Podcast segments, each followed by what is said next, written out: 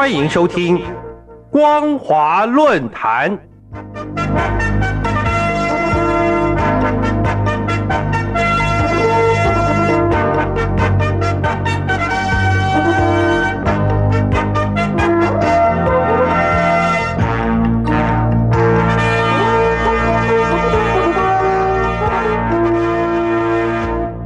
听众朋友您好，欢迎收听光华论坛，我是黄轩。今天的论坛主题是：若是李强，只能扮演裱糊匠的角色。各位听众朋友，李强终于接任总理了。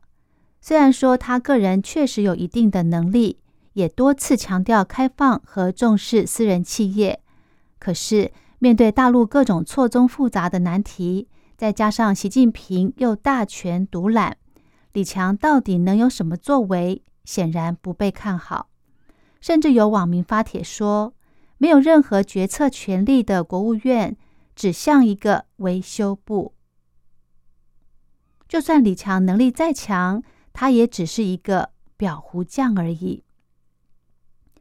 李强是温州模式下的典型浙江商官。曾经作为习近平秘书，因为作风低调务实，获得习近平的信任，先后在浙江、江苏和上海担任最高级别的党政职务。如今出任国务院总理，可说是中共官场中特殊的秘书文化，造就他今天的地位，成为继赵紫阳之后唯一从南方起家的总理。对李强来说，出任总理一职绝对不是件轻松的事，很可能他自己也知道，表面的风光，内底却是苦不堪言。且不说总理的权力即将进一步缩水，单是所面临的经济挑战，就没一项能轻易解决的。这些挑战包括消费疲软、失业率上升、房地产市场低迷、商业信心动摇。地方债务问题严重，人口老龄化，以及与美国在技术制裁方面的压力等等。就以往李强在地方执政期间的表现而言，也许有人会认为，面对各种经济挑战，李强可能在他的五年任期内推出比较务实的政策。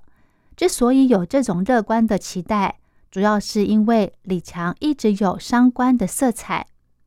举例而言，二零一三年，李强以浙江省省长身份接受财新采访时，就公开主张要减少政府对经济活动的干预。他表示，政府的手不应该伸得太长。他还称赞浙江商人是该省最宝贵的资源，并强调要削减繁文缛节。同时，李强在二零一七年担任上海市委书记之后，也大力的推行轻商政策，还亲自监督了特斯拉工厂在上海的建设。然而，上述例证只是李强对外展示的一面，骨子里，李强仍然绝对服从习近平的指定，是一个听党话、跟党走的官僚干部。每当他的地方治理与习近平及其团队制定的政策不一时，李强会很快速的选择放弃自己的理念。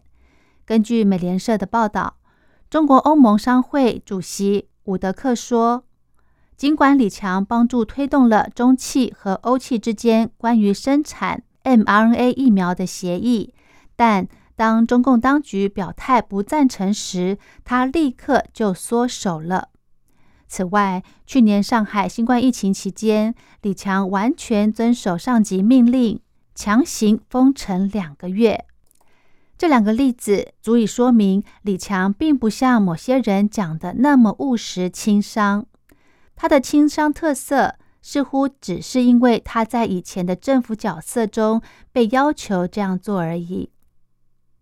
再就实际的状况来看，近来习近平所从事的。是在强化国有部门。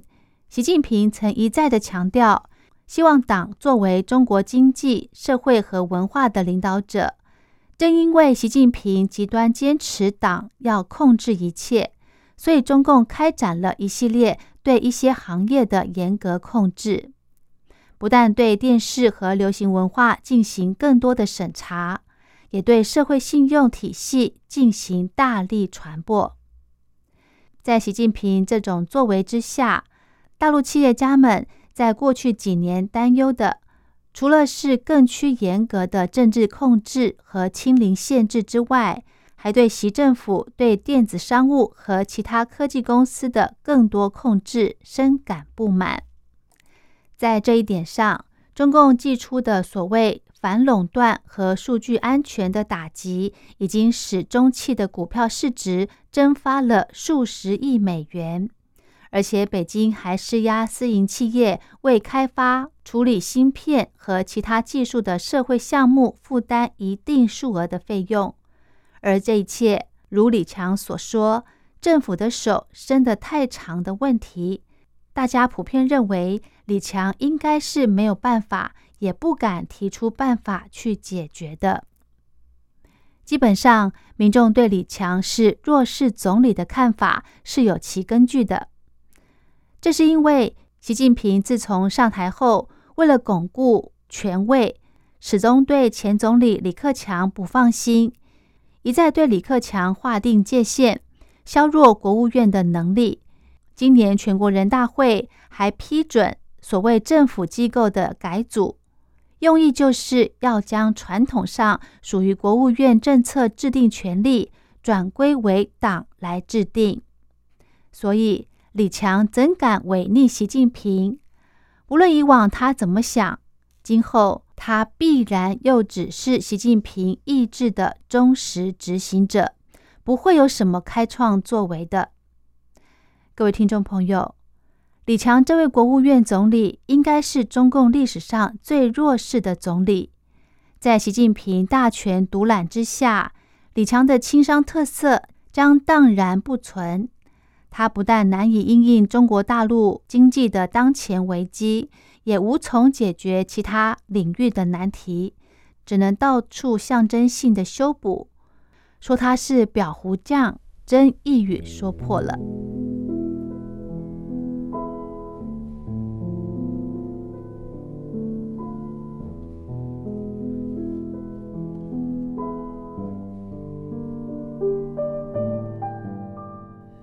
好的，今天的论坛主题是弱势的李强。只能扮演裱糊匠的角色。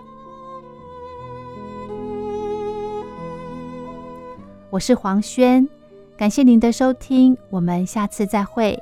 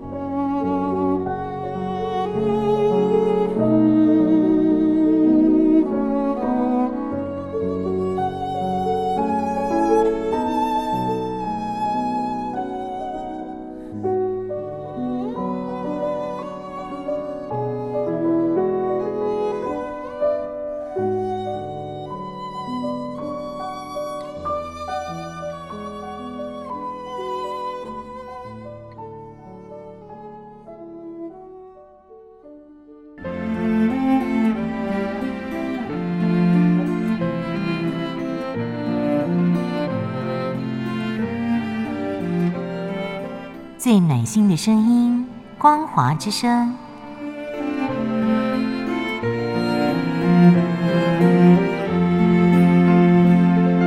短波九七四五千赫，六一零五千赫，中波七一一千赫，九八一千赫，八零一千赫，八四六千赫，温暖陪伴您。